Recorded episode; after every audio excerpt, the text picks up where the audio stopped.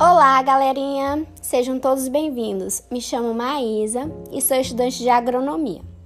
Vou falar resumidamente sobre uma ferramenta que está sendo bastante utilizada pelos agricultores, que é a agricultura de precisão.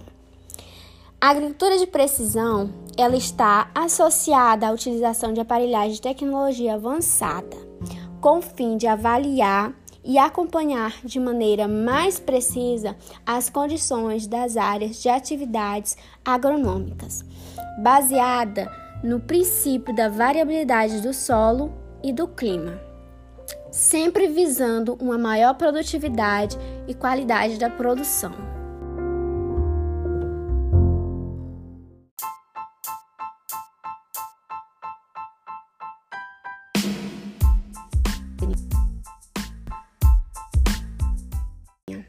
Agora eu vou explicar para vocês como que a agricultura de precisão ela ajuda o agricultor na lavoura. A agricultura de precisão tem como principal foco observar os diversos tipos de variabilidade que existem dentro de uma lavoura, para que assim possa ter um tratamento adequado em cada área em específico. Ou seja, quando você tem uma plantação de soja, por exemplo, um determinado local ou área nem sempre é uniforme ou totalmente produtivo, certo? No sentido de dar os nutrientes necessários para que haja um desenvolvimento normal da plantação, principalmente por conta do sol. E por consequência disso, vai ter partes em que o sol vai estar bastante nutrida e outras não. E a agricultura de precisão trabalha justamente para resolver esse problema. Sei que vocês estão se perguntando: e como que ela vai resolver esse problema? Já já eu vou explicar tudinho para vocês.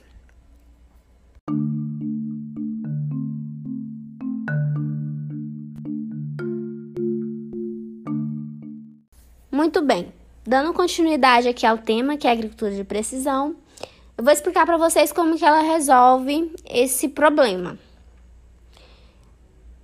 A agricultura de precisão, ela trabalha em cima de uniformizar aquelas áreas do solo que não está nutrida, realizando pesquisas por meio de microprocessadores e de aparelhos de posicionamento global, por meio de GPS, o que permitem o levantamento de dados para a aplicação adequada da dose ou dosada de insumo, evitando também que a máquina passe duas vezes no mesmo lugar.